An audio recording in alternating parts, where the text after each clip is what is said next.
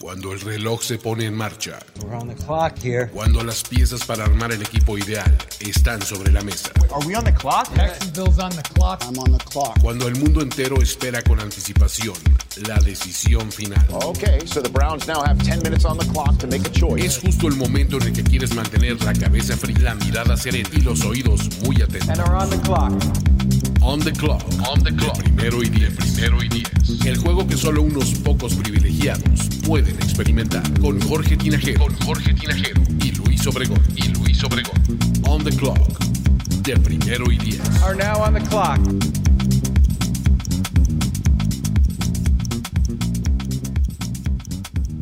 Perfecto, pues bienvenidos a todos los que nos están sintonizando en vivo, ya sea en YouTube, en Facebook o on demand en sus plataformas de podcasting o streaming de confianza. Eh, les damos la bienvenida a este espacio llamado On the Clock. Esta vez parece que sí lo estamos logrando, parece que estamos eh, en vivo en tres locaciones diferentes. Eh, haciendo un despliegue de tecnología como, eh, como muchos quisieran y pocos pueden. Mi nombre es Luis Obregón y le doy la bienvenida a, a, Jorge Tinajero, quien nos está apoyando con toda la parte técnica y además con todo su conocimiento sobre el draft y NFL. ¿Cómo estás, Jorge? ¿Qué tal, Luis? Eh, pues aquí ya listo para continuar hablando del draft y todos los temas que se han derivado de, todo el tema de, del COVID-19, ¿no? ¿Qué tanto ha afectado? Vamos a hablar un poco de, jugadores, prospectos, eh, como es una costumbre, y esta vez acompañados, muy bien acompañados, diría yo. Así es, el mismísimo Alejandro Martínez, que ha sido una verdadera estrella a lo largo de toda la temporada 2019 y en este offseason se ha super rifado con la cobertura del draft este, a, lo largo de, todo, de todos estos meses y pues en cautiverio, no importa, pero aquí estamos. ¿Cómo estás, Alex? Bien, pues encantado por fin de estar en On The Clock, tanto tiempo de, de, querer estar aquí con ustedes y pues ahora me beneficié del COVID-19 para poder grabar con ustedes, pero, pero bueno, pues ya estamos aquí. Lamentablemente íbamos a estar en el draft en Las Vegas, pues por ahora por, el, por, el, por este mismo tema pues no va a ser posible, pero bueno, siempre se puede hablar del draft y, qué gusto estar aquí con ustedes. Efectivamente, y creo que es una muy buena manera de empezar eh, esta que introduces, Alex, este, porque, pues bueno, entre los varios efectos que ha tenido pues, esta pandemia, el, pues, primera y la más obvia es esa, ¿no? Y vamos a tener un, draft en Las Vegas, íbamos a estar en el Caesars Palace viendo cómo los una lancha eh, para atravesar las fuentes del. Ahora resulta que nos dijeron que probablemente lo muevan a un estudio de televisión en Los Ángeles. Bueno, todo se haga este tipo draft de fantasy fútbol, casi como lo ven. Este es el primero de los, eh, de los eh, específicamente con el. Pues de hecho, la NFL anunció eh, que iba a ser un draft sin público, ¿no? Desde el principio, tratando de, evitar este pues, eventos con, con, masivos prácticamente. El año pasado en Nashville, la verdad es que fue una fiesta completamente, la gente estaba vuelta loca. Eh, me gustó mucho lo que vi el año pasado y esperaba que Las Vegas lo superara. Entonces, creo que la primera medida es, y, y obviamente de excepción, es sin público. Y al parecer están corriendo rumores de que ya eh, ni siquiera va a ser en Las Vegas, va a ser eh, totalmente en un estudio eh, privado y pues yo creo que con el menor contacto posible. Así es que creo que ha, sido un, una, decepción por, por, la situación en la que estamos atravesando ahorita de, salud. Pero bueno, primero hay que cuidarnos este, y, y ni hablar, ni hablar. Será el próximo año. No sé si en Las Vegas, ¿eh? ese es un gran tema. Creo que Las Vegas. Pues de hecho, está en Cleveland, este, ahorita está en Cleveland para 2021. Entonces, para Las Vegas, yo creo que va a tener que ser hasta creo que 2023, que es el, el año en el que no tiene ninguna ciudad. Me parece ahora. que, eh, Alex, se había anunciado el año pasado que el 2021 era en Cleveland y 2023 iba a ser en Kansas City debido a que tenían un tema con el aeropuerto. Entonces, podría encajar Las Vegas para el 2022. Ah, 2022, ok. Pues sí, es que aparte era la, la, ciudad perfecta. La verdad es que sí.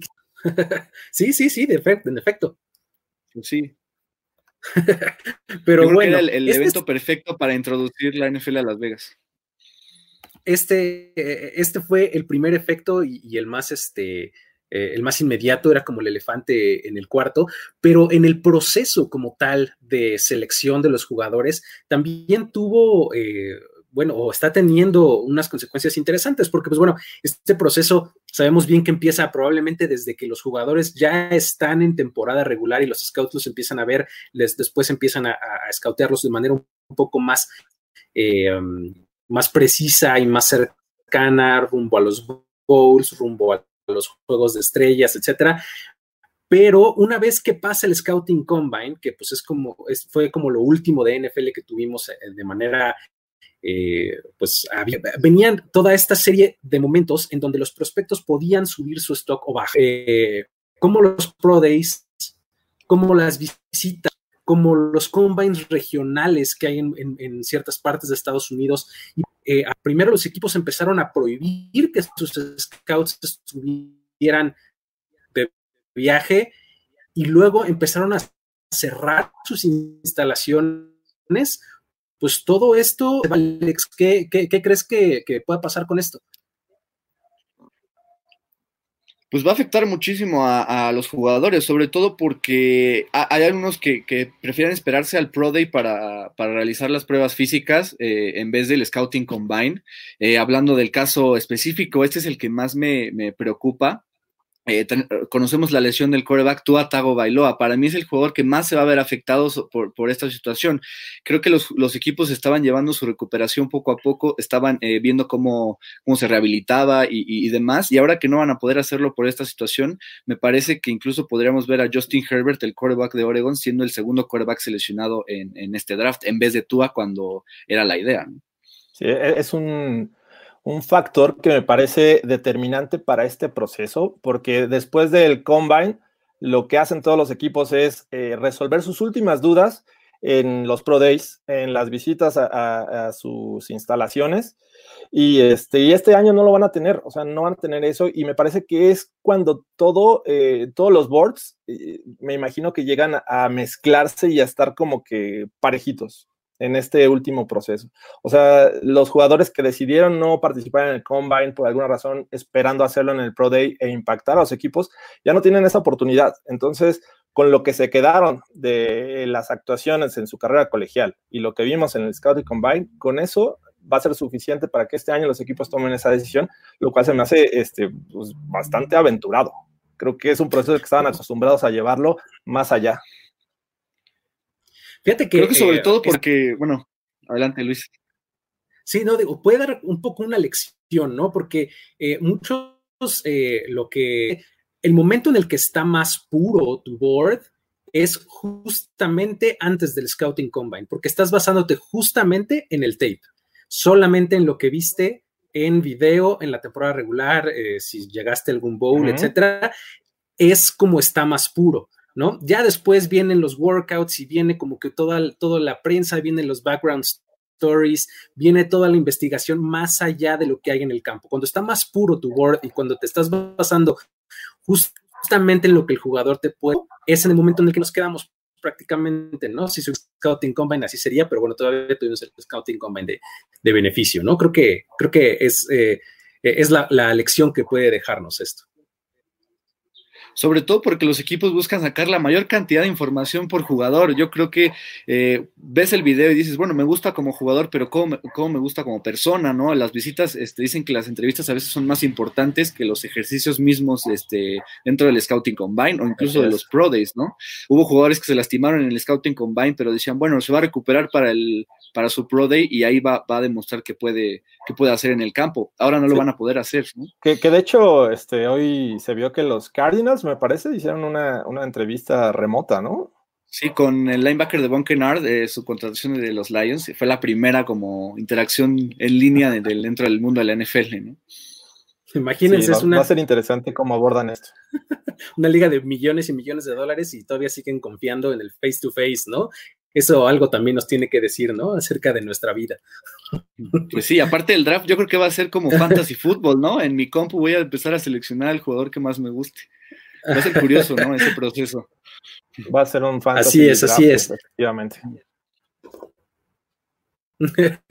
Pero pues bueno, eh, eh, eso es algo de los efectos que, que va a tener eh, eh esto, que está teniendo ya esta, esta pandemia que está afectándonos a nivel mundial.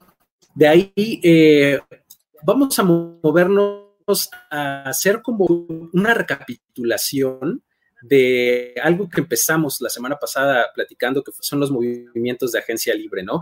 Eh, en la última semana, pues son anotaciones de salidas, de cortes, de intercambios, etcétera, que pues bueno, todas sin duda tienen eh, repercusiones en el draft.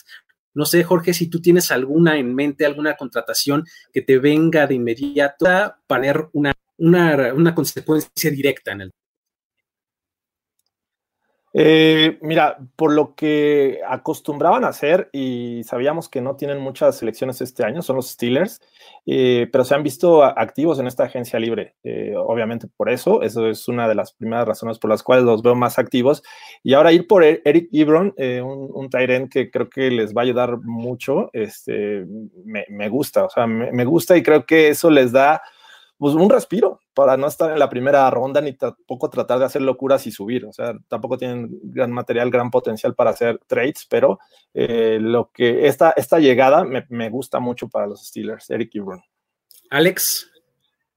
Eh, los Raiders me, me, me, intrigan bastante. De hecho, en mis mock drafts pasados yo les colocaba un quarterback y ahora con la contratación de Marcus Mariota, pues creo que no lo van a hacer ni siquiera a lo largo de todo el draft y menos con el contrato que salió hoy, creo que va a ganar más de 30 millones por los próximos dos años. Entonces no creo que, a pesar de que confíen o no en Derek Carr, no creo que con lo, con lo de Mariota vayan por un coreback. También eh, reforzaron mucho la posición de linebacker, que era otra de las, de las que se pensaba que, podían cubrir en, agencia libre o en, el draft, y en este caso en, el lo hicieron en la agencia libre, eh, con la contratación de Nick Biakowski, el, linebacker de los Bears, y tuvieron otra que se, se me fue ahorita, pero, pero sí, se vieron bastante, bastante activos en general los Raiders. También eh, creo que esto va, va a determinar qué tanto o qué tanto dejarán de hacer en el draft. Yo creo que la posición de receptor no la, prácticamente no la tocaron, contrataron a Nelson Aguilar, pero no, no se me hace una mejora notable para lo que necesita la, la posición. Y, eso me parece que será el, primer pick como de primera impresión de un equipo. Agarraron a, Corey Littleton también, los, ah, es verdad, tiene razón. y Leonard Floyd. Entonces creo que con él, Leonard se fue a los Rams, me parece, ¿no? A los Rams, eh, Ah, sí, perdón, perdón, sí. Sí, pero sí, Corey Littleton y Nick Dekowski creo que refuerzan la posición de linebacker. Ya no les vería yo en primera ronda un linebacker y un receptor, a pesar de que llegó Nelson Aguilar, creo que es la prioridad ahora para los, para los Raiders y, la, la, posición de quarterback ya la podemos descartar. Fíjate que yo, yo tengo en la cabeza luego, luego la contratación de Emmanuel Sanders para los New Orleans Saints, exactamente. Todo el mundo veíamos como una necesidad muy clara el complementar a Michael Thomas, ¿no? Eh, toda la temporada pasada, Michael Thomas fue el único prácticamente que recibió pases, porque incluso ni Alvin Camara tuvo el año eh, que nos acostumbraba a tener. Pero, pues bueno, ahora con Emmanuel Sanders ahí como una buena segunda opción, creo que eso puede darles un poquito de mejor panorama y de mayores opciones para buscar otras cosas, ¿no? No necesariamente irse por un receptor en la primera ronda. Ese es el que, el que yo creo que, que nos puede dar ahí un poquito de volantazo en la primera ronda, que pues todos, todos le poníamos ahí eh, a un receptor, ¿no? Creo que ese puede estar eh, cambiando el rumbo. ¿Algún otro que, se les ¿Sabes también cuál? un equipo parecido. Sí son los Bills, ¿no? Con la adquisición de, de Stefan Dix, creo que la posición de receptor ya no va a ser este, reforzada en la primera ronda del draft, yo creo. Y otra, otra este, que me gusta mucho eh, y creo que va a ser eh, factor, porque creíamos que los Panthers podrían ir por coreback en su pick número 7. Y hoy se supo que PJ Walker, este eh, coreback que viene de la XFL, también lo contratan después de que ya se habían hecho de los servicios de Teddy Bridgewater, ¿no? Creo que los Panthers van a buscar, eh, bueno, ya no van a buscar coreback en esa selección, incluso podrían bajar y dejarle el puesto para alguien más que tenga esa necesidad. Y de hecho, ahora que lo mencionas, me, interesa mucho el tema de Kyle Allen, ¿no? Quarterback de los Panthers que intercambiaron hoy a los Redskins. Creo que ese cambio es completamente realizado por Ron Rivera y creo que te dice que no van a ir por quarterback en el draft, o yo pensaría que no, no irían por quarterback en el draft. En caso de que quieras seguir desarrollando a Dane Haskins y, prefieras dejarlo en la banca, creo que tienes en, Kyle Allen un quarterback que Ron Rivera confía. La gente dice que él confía mucho en, Allen. De hecho, empezó 5-0 como, como titular con los Panthers cuando estaba Rivera eh, en Carolina. Entonces yo creo que eh, este cambio también... Eh, quitaría los rumores de que los Redskins podrían tomar coreback con el pick. O no, no, descartes que sea el George Rosen de este año, Haskins, ¿no? También podría ser. Yo, a mí se me haría una tontería que, hicieran eso, pero, pero no lo descartaría.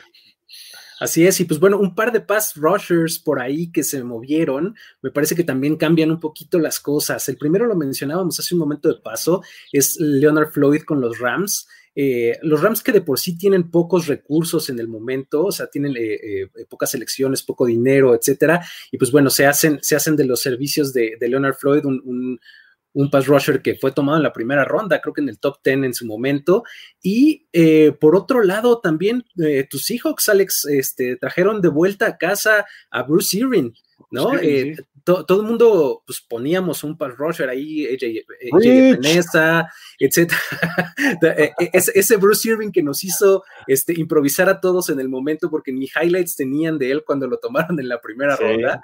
Este, pero pues regresa a casa, ¿no? Y pues ahora eh, ya no sé si va a ser eh, Jetur Gross Matos o EJ Peneza, que muchos eh, eh, ponían en sus mock drafts ahí en a, a Seattle, ¿no? Creo que ahora con, con esta contratación pues bueno, eh, a pesar de que pueden seguir necesitando eh, un pass rusher, creo que les da un poquito de aire, ¿no? ¿Cómo, cómo lo ves tú, Alex? Tú que lo sí, sigues más de cerca creo que la contratación de Bruce Irving es muy buena porque viene de tener 8.5 sacks con los Panthers cuando su carrera en los Falcons parecía que lo había destrozado. Incluso con los Raiders no, no tuvo un, buen paso.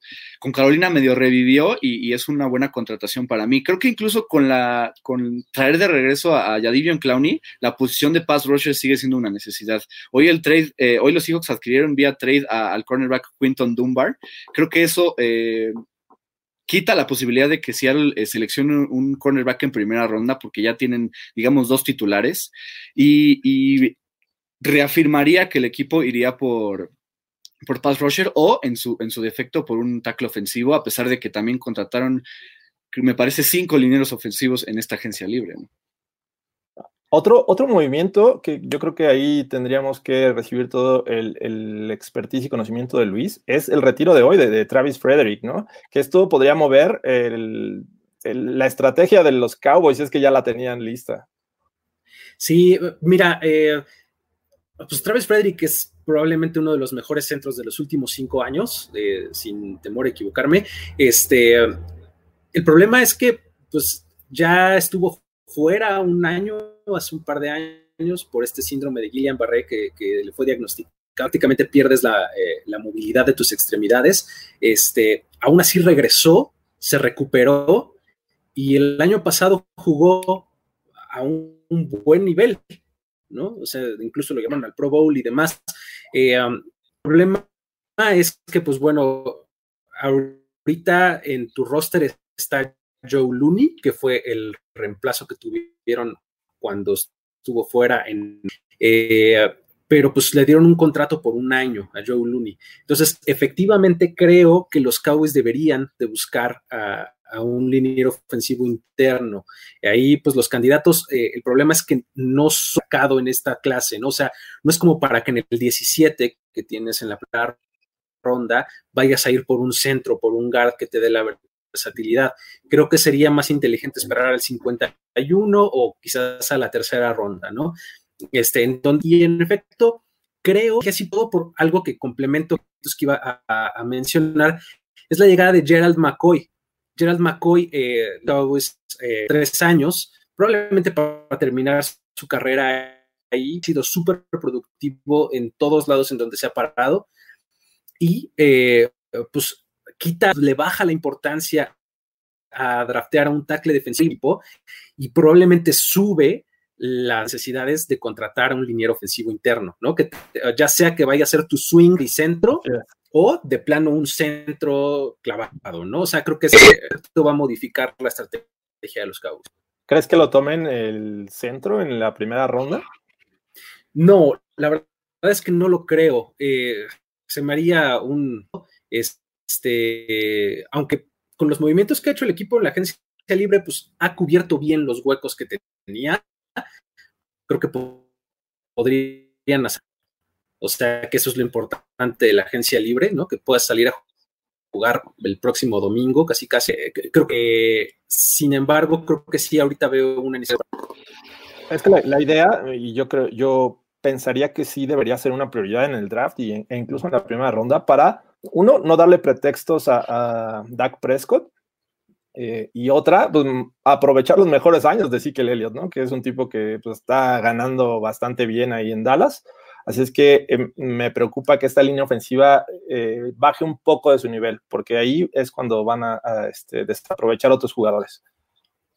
Perfecto. Creo pues que sí. creo que con Dallas eh, el hecho de que no exista un liniero ofensivo interno de la calidad de primera ronda va a ser complicado que, lo tomen pues, en, en, la misma, ¿no? Me parece que tomando a Gerald McCoy, de hecho se está pensando que busquen un nuevo defensive tackle para hacer pareja con él. Y, ahorita se está descuidando un poco la de pass rusher. Creo que además de Marcus Lawrence, no hay, no hay alguien más que, lo acompañe, ¿no? Se fue Robert Quinn, no ha refirmado eh, Tyron Crawford, se fue Malik Collins. O sea, creo que con eso los Cowboys tienen que, reforzar la posición de, de pass rusher, me parece, al momento. Efectivamente, no sé si tengan por ahí otro movimiento, nos vamos al tema que sigue. ¿Tienen algún, otro que les haya llamado la atención? Si no, vámonos a lo que sigue, que son justamente me gustaría platicar de estos movimientos o de estos prospectos que um, podrían ser, retrayendo a la plática al mismísimo Bruce Irving, que nos pudieran aplicar esta misma, eh, este mismo efecto en la primera ronda, ¿no? Que no estemos esperando que vayan a ser nombrados el jueves 23 de abril y que sí lo sean, ¿no? Estos jugadores que, pues, ya sea porque un equipo se enamoró de ellos o ese equipo se enamoró de ellos y les llegó el rumor que otro probablemente lo iba a tomar antes que ellos, entonces lo, se animan a ir por él en la primera ronda. ¿Quiénes son esos jugadores que podrían colarse a la fiesta de la primera ronda en el draft. ¿Qué candidatos me tienes, Alex? ¿Quién, ¿Con quién podrías empezar para nombrar a alguien así? Pues mira, ya quedándonos en la posición de, de liniero ofensivo interno, me suenan dos, bueno, me suenan tres nombres. Puede ser eh, César Ruiz de Michigan, el centro. Eh, he visto un par de moxtras que, que lo que lo meten ahí de, como de paso. Y ya en este caso podríamos ver, eh, no sé si a los Pats, que también perdieron a Ted Carras, el centro, o, incluso a los, a los Cowboys tomándolo. Puede ser también el guard centro de LSU, Lloyd Cushenberry, o el guard centro de Wisconsin, Tyler Valladas, que de hecho para mí es el mejor el dinero ofensivo interno del draft. Entonces, no me sorprendería que, ninguno de esos tres pueda colarse eh, en la primera ronda. Vaya, es de mis favoritos, ¿eh?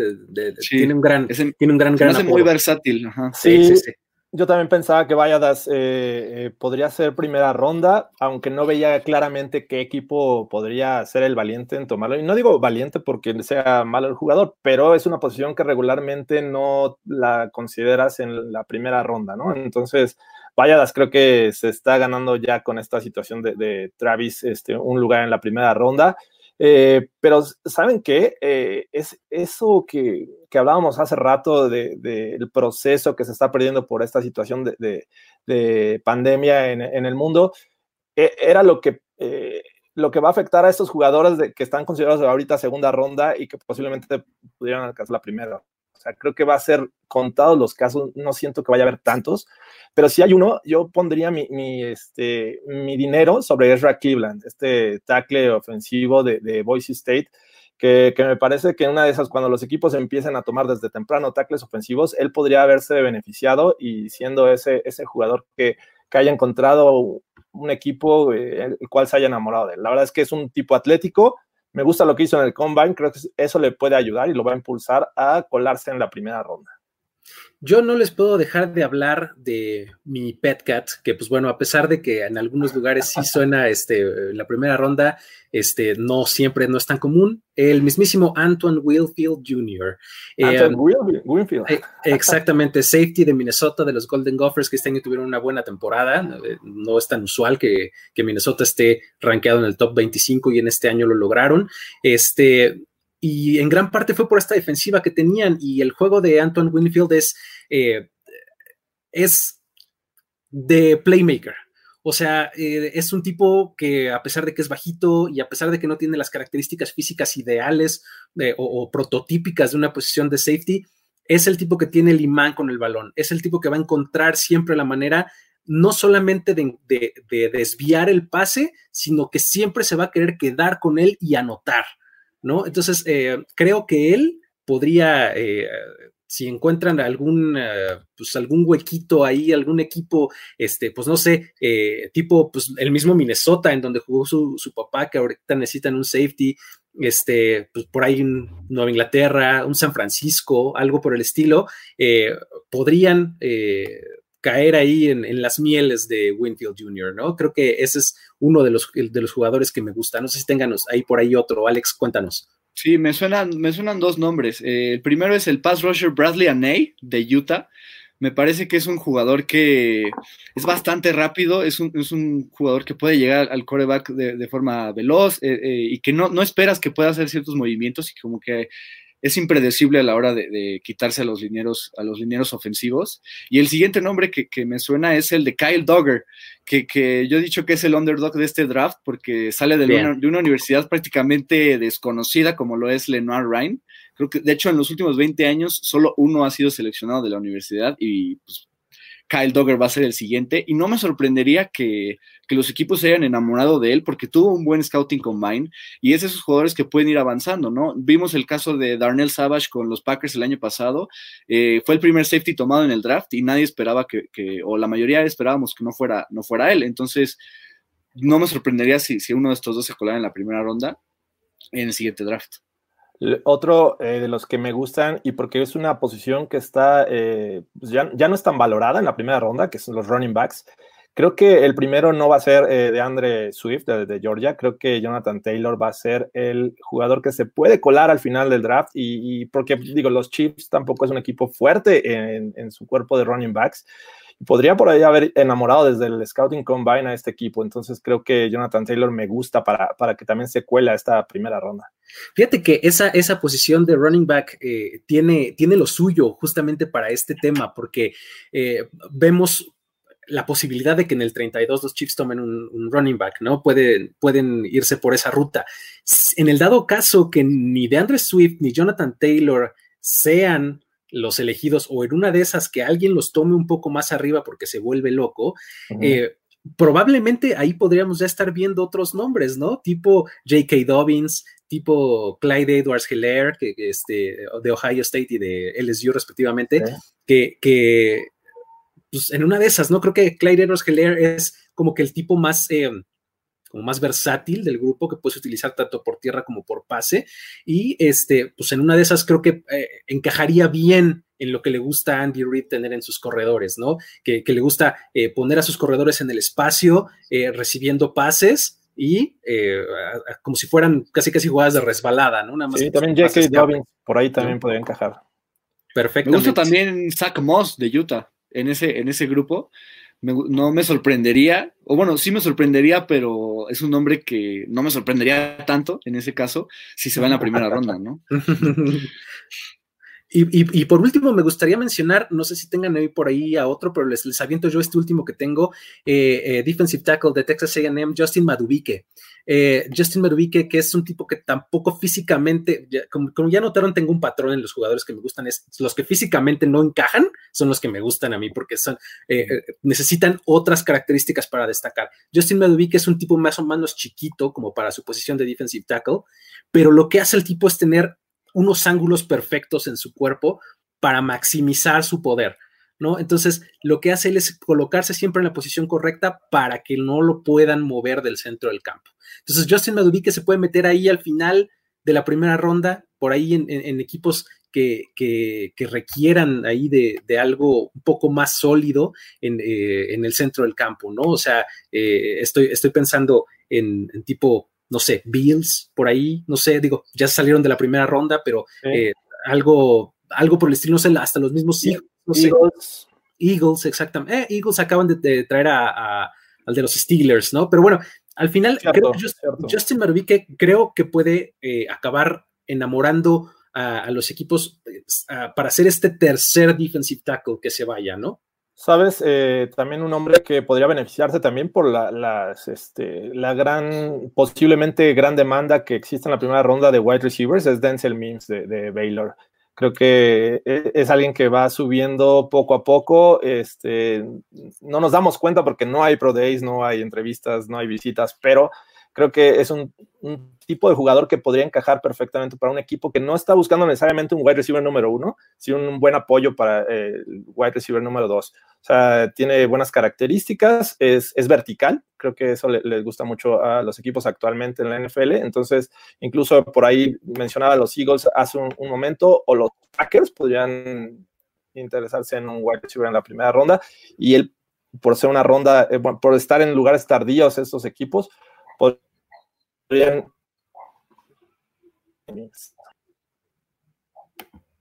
de hecho, para mí Denzel Mims es el jugador de todo el draft que más ha crecido a lo largo de, este proceso post-temporada. De hecho, creo que terminando la temporada 2019, Denzel Mims estaba rankeado para ser jugador de tercera ronda, más o menos. Y ahorita no, no, ahora sí no me sorprendería si se fuera en la primera ronda porque tiene el talento y, y ha crecido de esa forma para, para ser jugador de tal, de tal ronda. ¿no? Efectivamente, no sé si tengan por ahí otro, otro prospecto o le damos a las preguntas no. del público. ¿Qué nos, qué nos puedes este, ¿Qué parece? Sí, sí. No teníamos el sleeper o quieres que vayamos primero a las preguntas y al final dejamos el sleeper. Vamos, vamos un poco de preguntas, yo creo, a ver si, okay, a ver si eh, eh, rescatamos algo y después nos vamos al sleeper, ¿sale? Venga, eh, ¿qué tenemos por ahí? Dice Carlos Gorospe, eh, un saludo. Dice este, Estefón Dix, el jugador de. ¿Es el Estefón Dix el jugador de Búfalo que más miedo le da a Jorge Tinajero o será uno que Búfalo tome en el draft? bueno, yo creo que ya están cubiertos por wide receiver. Saludos, eh, Carlos. Perfecto. O sea, tenemos por ahí saludos desde Chile, de José Rodríguez. Así es. Gracias, Vicente gracias por ahí. Dice, lo primero, ¿cuál sería el mejor left tackle al que pueden aspirar los Niners? Previendo posibles retiros, fin de, fines de carrera, liberación de budget eh, de sus left tackles. ¿Cómo ven? Están, eh, adquirieron un pick eh, un poquito más arriba de lo que tenían antes, ¿cierto? Están en el 13. Uh -huh. creo que están en, en, en Colts, buena posición. sí, con los Colts. creo que están en buena posición para llevarse por ahí pues, al, al, a uno de los primeros tres, cuatro eh, tackles ofensivos si esa fuera la ruta que quisieran seguir. ¿Y cuál de ellos es? Pues la verdad es que va a depender mucho de lo que hagan los demás, ¿no? O sea, va, va a depender mucho, eh, pues, pues quiénes sean los, los, primeros en salir. O sea, hablando de Tristan Wirfs, de Becky Macton, eh, etcétera, ¿no? Creo que eh, los, los tackles ofensivos van a salir, según yo, en hilerita. O sea, en cuanto se sí. empiece a ir uno, van a empezar a salir los demás. Sí, Creo parece... que el único que le podría llegar y que encajaría sería Andrew Thomas de Georgia, porque considerando que Joe Staley todavía puede aguantar un poco con San Francisco, Andrew Thomas puede moverse al lado derecho en caso de que, de que así quiera el equipo. Entonces, solo, solo él es el único nombre que me viene a la cabeza que pueda eh, caerles, sobre todo porque tanto Jedrick Wills, Tristan Weaves, Mikai Beckton, eh, no creo que estén disponibles para, para ese no. pick. Pero ellos tienen la, la, el pick 13, el que obtuvieron de los Colts. Eh, me parece que el primero que debería salir en la primera ronda es Mikai Beckton de, de, Louisville y creo que sería un top 10. De ahí, bueno, ya tienes eh, a Tristan Wirfs, a Jedrick Wills. Ambos eh, son, pues tienen experiencia del lado derecho, que creo que es donde deberían de comenzar a, a, este, a reforzarse los Niners. Entonces, si les cae en el 13 Tristan Wirfs, me parece que no hay que pensarle mucho. Es, es un, un gran jugador, muy atlético, lo demostró en el Combine y ese podría ser el jugador que tomen en, la, en el pick 13. Digo, si hablamos del, del 31, pues entonces habría que considerar incluso a, a, Ezra Cleveland, que es el que menciono, que podría ser una sorpresa, o a Austin Jackson de USC. De USC. O incluso Josh Jones de Houston también, para ese pick. También. Efectivamente.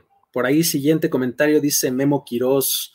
Hola Memo. chicos, ¿qué pick de primera ronda creen que hagan los Saints después de la llegada de Sanders? ¿Creen que les llegue Patrick Quinn, Grant Delpit o Justin Jefferson? Híjole, Justin Jefferson lo veo bastante complicado.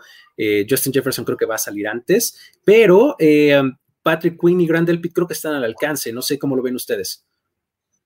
Sí, creo que eh, los Saints con la salida de AJ Klein necesitan un linebacker y Patrick Quinn es un jugador que les puede llegar.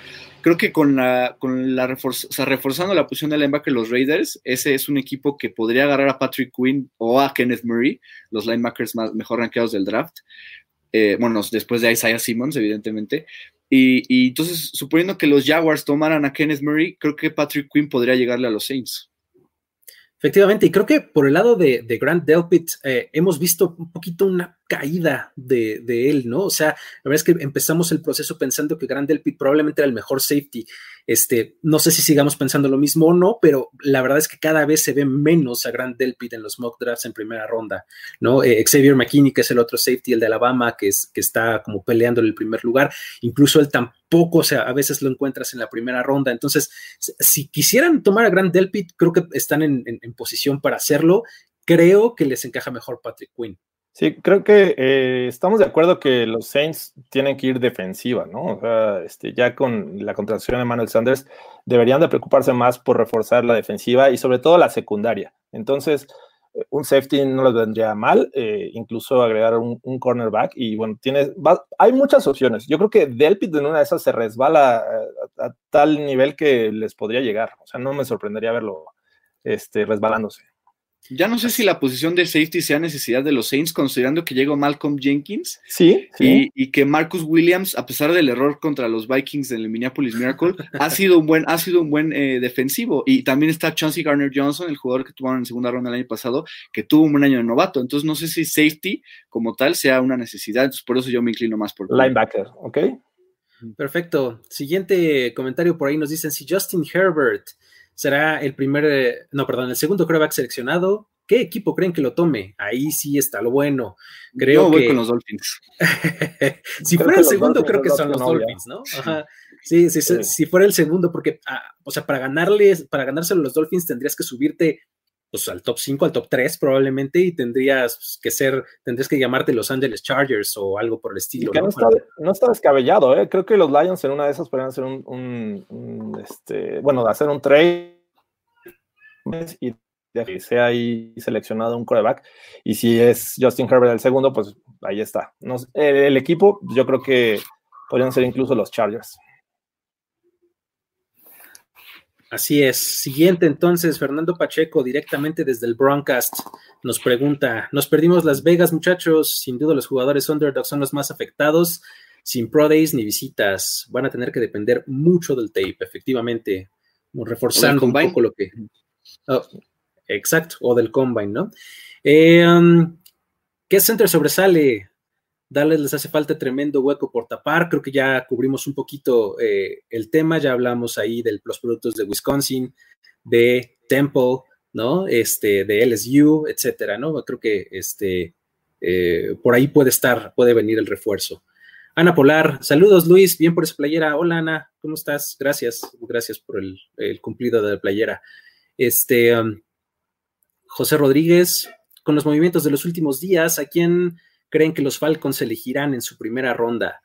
Los Falcons, eh, hubo un movimiento interesante por su parte, que fue que claro. regresaron a casa a Todd Gurley, ¿no? Eh, Todd Gurley, que es egresado de la Universidad de Georgia, pues bueno, ahora eh, vuelve a, al estado y a desempeñarse ahí en Atlanta eh, como running back. Ahora la ofensiva de Atlanta, los 11 titulares son selecciones de primera ronda. ¿Qué tal? Eh? Pueden, pueden hacer el fact-checking, yo lo hice hace rato. Los 11 jugadores titulares proyectados, obviamente, al momento, todos son selecciones de primera ronda ahora con Todd Gurley, ¿no? ¿Cómo, cómo ven que, que, podrían buscar los Falcons ahorita? Yo, yo iría por este, un cornerback. Creo que los Falcons eh, les surge mejorar esa defensiva secundaria. Eh, y pues no hay mucho que pensar. Hay, hay, mucho talento disponible para cuando ellos estén este, seleccionando, así es que no le vería ningún problema en agarrar un, un buen cornerback. Y, y, por ejemplo, les puedo decir CJ Henderson, no sé si llega a resbalarse tanto, pero eh, podría tener a, a, su disposición a, a Trevon Diggs o a Christian Fulton y, y sería un buen pick. Sobre todo por la salida de Desmond Trufant, ¿no? Así es. Luego, Mauricio Ramírez, uh, no es el internet. Está tomando una cámara de 2 pm, en 2 MP, 2 Parece que tuviste un problema de internet. Uh, pero una disculpita. Este, um, eh, luego yo creo que Melvin Gordon tomará su segundo aire y le va a caer bien a los Broncos. Cuéntanos, Jorge, ¿cómo viste ese movimiento de Melvin Gordon a, a los Broncos y qué impacto crees que tengan en el draft? sorpresivo. Eh, sabíamos que eh, posiblemente necesitaban un running back, pero no de la calidad de Melvin Gordon. La verdad es que es un tipo que, que tiene muy buenas características.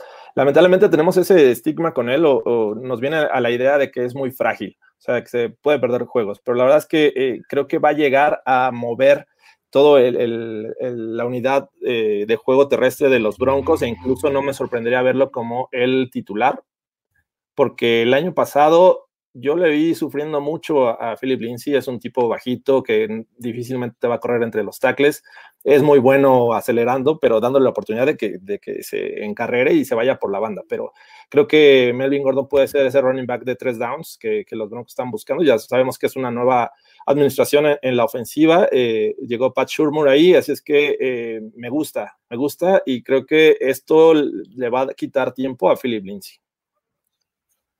Así es, vamos con el comentario que sigue. Obregón, contrata Total Play. Tengo Total Play, muchachos. Nomás que, pues, ya ven que ahora con todo mundo tratando de utilizar Internet, a veces que luego pues, las, cosas no funcionan.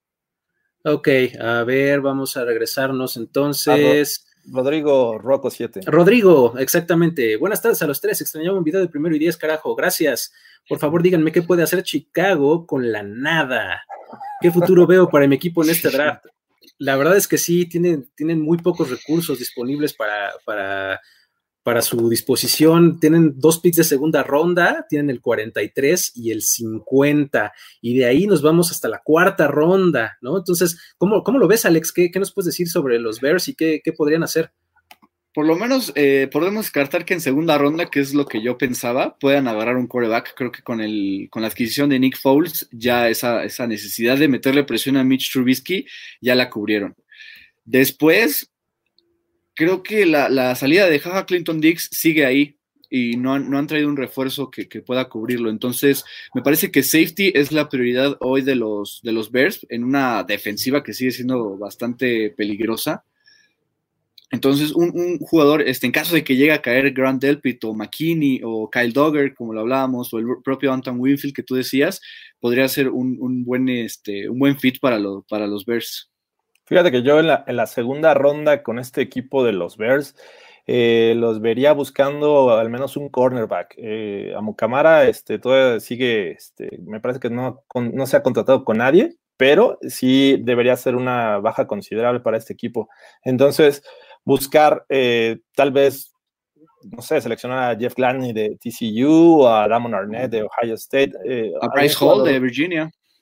Bryce Hall, eh, sí, aunque no sé si les llegue. O sea, creo que va a haber también un boom de, cornerbacks. Así es que algo por el estilo esperaría que hicieran los Bears en la segunda ronda. Así es. Luego, Juan, Juancho Corleone, una lástima perder a Travis, mueve todo el esquema de, draft de los Cowboys. Pues un poco sí. Eh, Sabes, siento que eh, ah, siento que los Cowboys algo sabían de esto.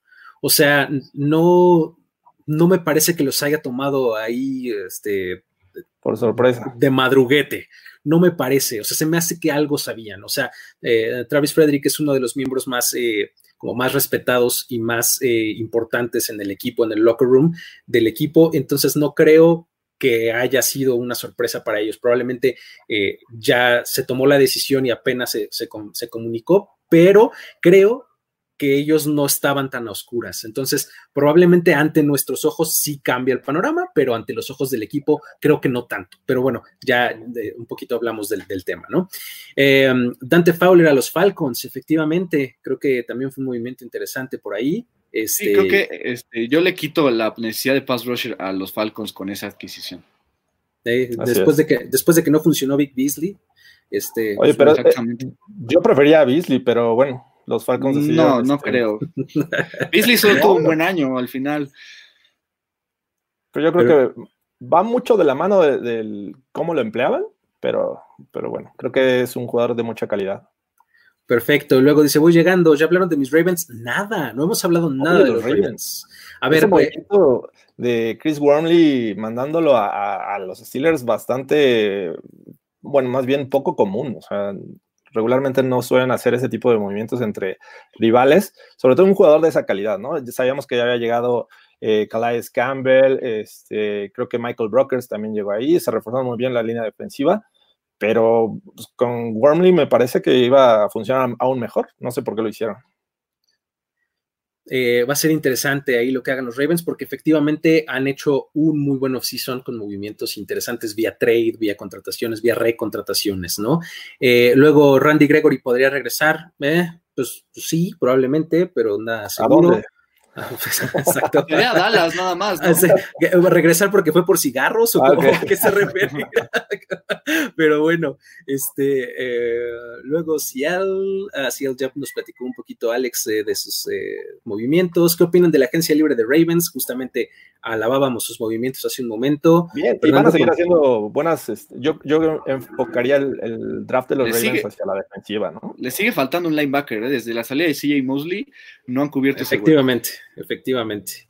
Ahora Miami va a regresar, va a regar el tepache si cambia su tercer, su tercer pick para tomar a Burrow, quien fue One Hit Wonder.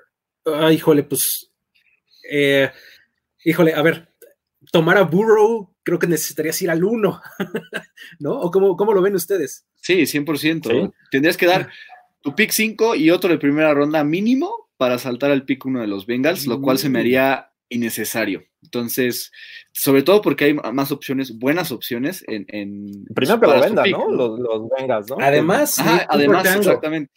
You need two for tango, como siempre decimos. Yo, yo, digo, yo digo que hoy los vengas deberían nombrar como titular a Joe Burrow porque es el pick que deben, que deben realizar. ya ahí en los, en los eh, depth charts ya debería de aparecer como titular. Sí, como el coreback.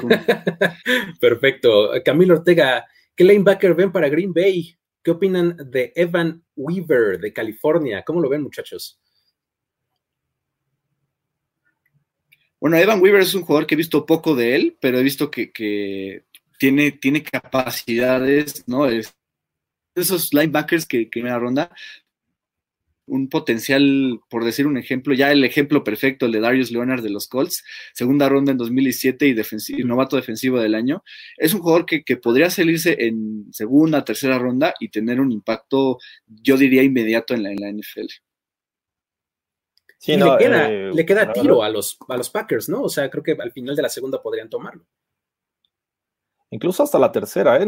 eh digo, hablando de Ivan Weaver, ¿no? Si, consideran hacerlo desde la primera ronda, pues habría que ver quién está disponible. Eh, seguramente eh, va a salir Patrick Quinn en la primera ronda. Kenneth Murray podría ser una opción de Oklahoma, pero también hay, que ver si, si les cae en, la primera ronda. Yo creo que con, con eso yo estaría contento si fuera fan de los Packers. Pues sí, porque aparte, además de que adquirieron a Joe Schobert, se fueron Kyler Fackrell y BJ Woodson. Entonces, sí, sí es una necesidad esa posición. Perfecto. Siguiente, entonces nos dicen por aquí, Omar Ávila. Steelers no tiene primera ronda, pero ¿a quién creen que elijan en su pick? De segunda, ¿cómo los ves, George? Tú que conoces un poquito más a los Steelers. Un poquito más, nada más. poquito, poquito, pero más que nosotros, sí. Sí, pero este, bueno, por ejemplo, se fue Artie Burns, que podría ser una necesidad, un cornerback. Eh, también ya está en los últimos años de su carrera este Hayden, por ejemplo. Entonces, no vendría mal un cornerback para este equipo. Recientemente eh, se reforzaron su línea ofensiva, eh, trajeron un tight como Eric Ebron. posiblemente un running back se habla mucho. Conner creo que a muchos los ha decepcionado después de la salida de Brown, porque pues, obviamente le daba muchas ventajas eh, tener un backfield con, más bien un Antonio Brown saliendo a pase y dejando muchos huecos abajo y todo el espacio para que Conner lo aprovechara. Esta ocasión, sin Rotlisberger, sin Antonio Brown, la verdad es que Conner no, no fue lo que esperaban. Así es que un running back también lo pondría en la Perfecto. Vámonos con José Rodríguez. El siguiente comentario dice: Con los movimientos de estos últimos días, ¿qué elegirán los Falcons en la primera y segunda ronda? Creo que hablábamos un poquito de ellos hace un momento. Eliminamos la posibilidad de pass rusher con el movimiento de eh, Dante, Fowler, este, también de running back, porque además de que dejaron ir a, de, Devonta Freeman, pues bueno, trajeron a Todd Gurley. Este, tienen un cuerpo de receptores bien sólido, entonces creo que tendrían que ir por defensiva, ¿no? Como ven. Así es. Sí, totalmente. Incluso la de Titan, ¿no? Con la llegada de Hayden Hurst. Hayden Hurst. Creo que ofensiva no, no, no sería reforzable, ¿no? Al menos en las primeras tres rondas yo, yo iría por defensiva. Perfectamente. Luego, Luis Alexis Salazar Ruiz. ¿Creen que los Patriots vayan por un coreback? Si sí, ¿quién sería? Ah, esa es una muy un buena pregunta. es un super tema. obviamente eh, pone, a temblar y a pensar en que sin Tom Brady estos Pats se van a venir totalmente para abajo. Eh, obviamente pierden un gran jugador, uno de los mejores quarterbacks de, todos los tiempos, pero eh, no creo que se hayan quedado con una mano adelante y otra atrás en este aspecto, ¿no? sabemos las, los movimientos que llega a hacer Belichick en este sentido. El año pasado lo hizo. Jared Steedham, la verdad es que es un coreback que a mí me gustaba mucho. Eh, era un. De no haber tenido una baja en sus números en 2018, eh, me parece que habría sido ese jugador que hubiera salido en la segunda ronda. Pero bueno, los Pats lo tomaron. Eh, tuvieron un año al menos para desarrollarlo y creo que le van a dar la oportunidad. Y con la llegada de Hoyer va a ser el backup. Si no les funciona, tienen a alguien que ya conoce el sistema. Está interesante porque además eh, leía por ahí un dato de, no me acuerdo exactamente la fecha o el tiempo, pero el concepto es que tiene casi 30 años o, por lo menos 20 que eh, los Pats no comienzan un partido con un quarterback que no haya sido drafteado por ellos mismos. O sea, si uno considera todo el historial de, de Tom Brady, todo el de Drew Bledsoe, todo el de incluso de este, um, eh, ah, se me fue el, um, el que se fue a Kansas después, bueno. Eh, ah, Matt Cassell. Matt Cassell, exactamente. Incluso él fue. Ese es el ejemplo. O sea, el año en que Tom Brady no jugó, los Pats ganaron 11 juegos. 2007, me parece que fue. 2008, exactamente. 2007 fue la, fue la que perdieron el Super Bowl, pero 2008 fue. Sí, pero, o sea, por ejemplo, incluso cuando, cuando Brady estuvo suspendido, ¿quién fue titular? Eh, Brissett y, Garoppolo. Los dos drafteados por, por, New England. Entonces, Stidham es eh, drafteado por ellos. Entonces, creo que eh, va a tener la oportunidad. Y pues bueno, vamos a ver si es que tiene alguna otra clase de competencia de un joven, porque bueno, eh, Hoyer va a estabilizar la nave, ¿no? Así es. Sí, en caso de que Jared Stidham no funcione, ya por lo menos Hoyer es un viejo conocido, entonces esa sería la, opción. Es que se quedaron con esa, esa primera jugada o primer pase que resultó. Sí, que fue el pick six contra los Jets, pero yo, yo sigo creyendo que. o sea, por favor, o sea, sí, el primer pase no fue lo mejor, pero. Eh, Peyton Manning también por ahí, ¿no? Y además el año pasado empezaron a formar una buena defensiva, hay que tenerlo en cuenta. O sea, y, y es la base de proteger a tu coreback, una buena defensiva. Perfectamente. Vamos a darle unos cuantos comentarios más y nos movemos a lo que sigue. Ah, pues mira, el que sigue tiene que ver tú a, los Pats. mira, Válgame Dios. mira, eh, eh, creo que estaría. La única manera en la que le veo sentido a esto es Bill Belichick volviendo a reinventarse. Es exactamente el tipo de quarterback que nunca ha utilizado Bill Belichick. ¿Para ¿no? O sea, a pesar de su lesión, creo que no rebasa el, pick 15. O sea, Exactamente, no, no, no creo que caiga y pues, o sea, la única manera. El pick 5 para mí. Así es, va a ser bastante difícil, ¿no? Pero bueno. Luego, de nuevo, Luis Alexis Salazar, ¿creen que tomen los Steelers después de sus movimientos inesperados en la agencia libre? Ya lo veíamos. Ajá, ¿cuánto cuesta intercambiar el pick 31 para obtener más picks eh, para los 49ers? Es, una posibilidad que yo siempre les he comentado, ¿no? O sea, eh, los 49ers, eh, ante su carencia de picks en, las, en la segunda y tercera ronda, el 31 es un pick perfecto para intercambiar porque todo el mundo va a querer subir por él para tener a su novato con quinto año de contrato, ¿no? Entonces, ¿cuánto cuesta? Pues habría que irse al al cuadrito este de intercambio de valor de puntos y demás, todos varían, ¿no? Y dependería quién, ¿no? Si es un, un equipo que selecciona entre los primeros Jordan 5 o. 6. Exacto, si, si hay un equipo que necesita quarterback que dice, como Lamar Jackson, así fue Lamar Jackson en 2018, los Ravens saltaron al último pick para tomarlo. Si es un equipo, pero aún así los 49ers, creo que es el, el- el pick 32, eh, no, va, no va a ser de los 49ers en el jueves 23 de abril. El 31, así es. Este, luego, eh, siguiente, Adrián del Longe. Con todo el movimiento de la agencia libre, ¿en dónde ven que llegue Jordan Love y en qué ranking lo tienen? Justamente podemos hacer un buen blog ahí, si quieres, dale, George. Pues, pues mira, eh, si salen, yo, yo lo veo eh, todavía un producto que se necesita desarrollar, no lo veo titular en 2020 con el equipo que lo seleccionen, pero eh, si hay un equipo con paciencia al final de la primera ronda, podría irse perfectamente. Y como lo hablábamos, si los Niners venden su pick 31 para tomarlo, este, sería perfecto. Eh, creo que va a ser así. Si es que salen tres jugadores, en, eh, tres corebacks en los primeros 10 eh, en la primera ronda. Así es. Pues bueno, eh, luego dice por ahí um, vet- veterinaria Figueroa. Ay, qué padre. ¿Por qué se cayó Grant? ¿Por qué se cayó Grant Delpit? Si al final del año era All American, ¿qué pasó? Efectivamente, la verdad es que, bueno, lo, lo mencionábamos hace eh, un momento de pasada. eh, Grant Delpit de- me gustaba muchísimo al, al final del año, eh, lo vimos ahí incluso en el juego de campeonato, haciendo un buen partido. Grant Delpit era probablemente eh, para muchos el, el mejor prospecto de safety. Creo que conforme fue pasando el tiempo, la- todos nos fuimos dando cuenta que ninguno de los safeties que tenemos actualmente es como tan bueno como para meterse claramente a la primera ronda. No es que Grant Delpit haya sido un peor jugador o un peor prospecto, sino que como posición, como bloque, todos a todos los bajamos un poquito conforme empezamos a evaluar a otros jugadores de otras posiciones. Creo que eso es lo que pasó. Así ¿Qué es. opinan? Totalmente Sí, de acuerdo totalmente. contigo, Luis. Concuerdo. ¿No? Porque al final Lo- Grant Delpit es uno o dos en safety, no, no hay Sí. duda de eso, ¿no? Sí, sí, sí, de acuerdo.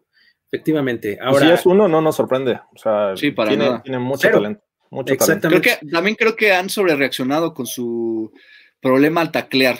También ha sido, ha sido un tema que, que lo han exagerado para mí, ¿no? Y que le ha provocado que haya bajado en el stock en general. así es, todo el mundo menciona eso como su peor defecto y todo el mundo contraataca diciendo, bueno, pero es que estaba lesionado, ¿no? Entonces, este, eh, es eh, meterse Sí. ahí en, en discusiones. Luego, eh, Carlos HP Ledesma, el siguiente dice, Seattle aparentemente tiene tres refuerzos en la línea ofensiva, Cedric, Finney, Shell. Era suficiente para proteger a Wilson esta temporada y hasta el momento viene un jugador de Pieles Rojas para reforzar la secundaria, pero creo que necesitan abrir la chequera por la porque la temporada pasada dejaron mucho que desear en ese punto. ¿Cómo lo ves, Alex?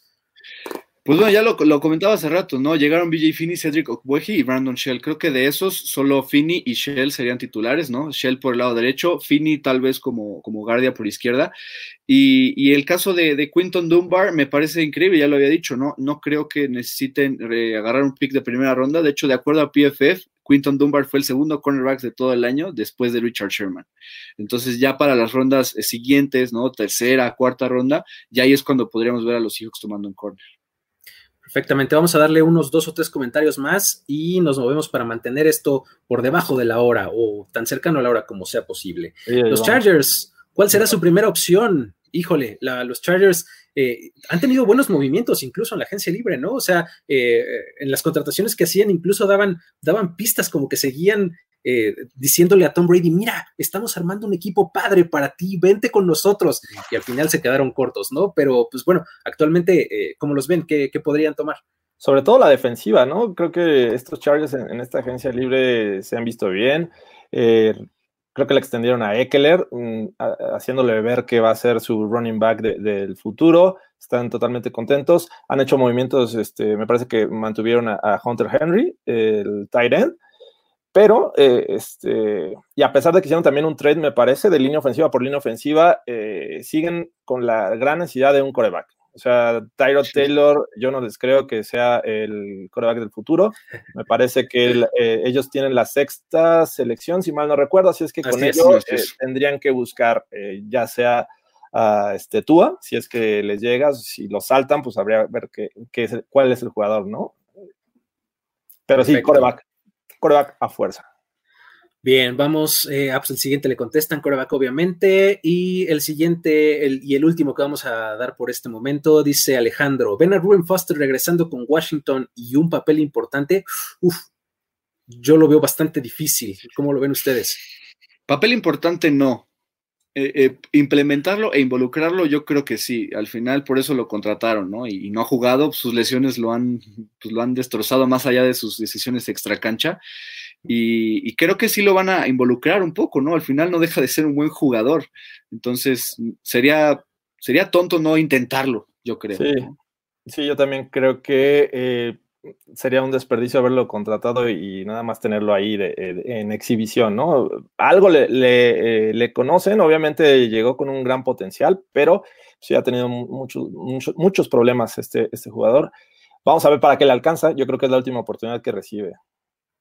Así es, y pues bueno, muchas gracias a todos los demás que nos han mandado sus comentarios desde este último que leímos hasta el momento. Vamos a, movernos a lo que sigue, porque si nos quedamos eh, contestando preguntas, nos va a amanecer aquí, ¿no? Y pues no, otra cosa, sino que pues nosotros también queremos ir a ver Netflix y porque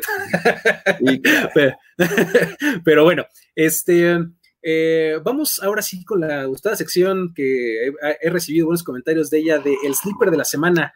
Eh, Alex, eh, cuéntanos de alguien que esté creciendo, que hayas visto, que hayas detectado, de rondas intermedias a tardías, que nos puedas platicar de él y que digas, este chavo me gusta lo que promete. Venga.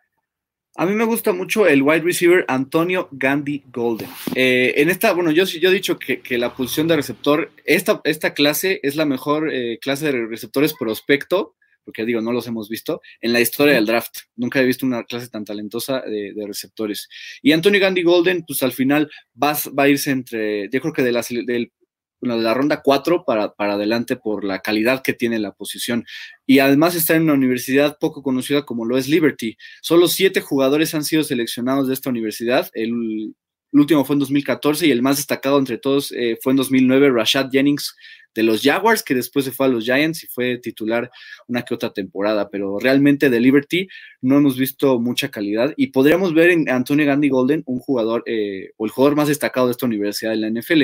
Me recuerda mucho a Calvin Ridley, es un poco más alto, pero es una versión bastante parecida de Calvin Ridley. Es, es ese jugador que puede quitarse la primera marca y se queda parado como esperando qué es lo que, qué es lo que sigue, ¿no? Es, ese tipo de receptor de que, es bastante paciente una vez se quita la primera marca. Eh, puede eh, tener atrapadas, este, digamos, divididas. Eh, es un, bastante, es un receptor bastante completo, no tan talentoso como para irse, yo creo, entre los primeros dos días del draft, pero sí para generar impacto inmediato en la NFL. Y me gusta mucho este, este jugador. Además, tiene un detallito extra que es poder tener recepciones este, a una mano o de ese tipo espectacular. ¿En lo del Beckham de este año? No, no, no, tanto, eso? no tanto. ese, ese creo que sus recepciones sí sirven para ganar partidos, no como las de oh, ya, va para, ya va para San Francisco, dicen por ahí. Muy bien, perfecto. Pues muchas gracias entonces por esa aportación, Alex. Está interesante. Échenle una, una vista ahí a sus highlights en, en, en YouTube. Ahí googleenlo eh, para que se empapen un poquito de él. Y eh, pues bueno, creo que con esto vamos a dar por terminada esta edición de On the Clock. Agradezco eh, su tiempo, Alex. Eh, esperamos contar contigo en las siguientes emisiones. Este, Jorge, gracias por la producción remota. Y pues bueno, me despido desde esta, desde esta locación eh, que no les puedo decir dónde es, pero estoy en la recámara de mis hijas. pero bueno, eh, nos vemos la próxima semana y ahí estamos. Eh, síganos en Twitter. ¿Cómo nos pueden encontrar, Alex? A mí como arroba ale31mg y pues bueno, aprovecho también para agradecerles esta invitación. Ya tenía rato que quería pues compartir espacio con ustedes y qué mejor que seguir o aprovechar la cuarentena para esto. Perfecto. Jorge Tinajero, ¿cómo te encuentran en Twitter? ¿Qué tal? Soy Jorge Tinajero y me encuentran como arroba Jorge Tinajero E. Perfecto, a mí me encuentran como arroba el buen Luigi en Twitter y en varios lugares más. Y pues sigan también a arroba primero y diez, que es el más importante de todos, y ahí van a encontrar lo que todos hacemos ahí. ¿no? Eh, nos vemos hasta la próxima en otra emisión de On the Clock. Hasta luego. Bye. El tiempo expiró. Tu decisión es definitiva, pero siempre habrá una nueva oportunidad de armar un equipo ideal en On the Clock. On the Clock. De primero y de primero y diez. Con Luis Obregón. Con Luis Obregón. Y Jorge Tinajero. Y Jorge Tinajero. Voz en off. Antonio Semper. Antonio Semper. Una producción de finísimos podcasts para primero y diez. On the Clock.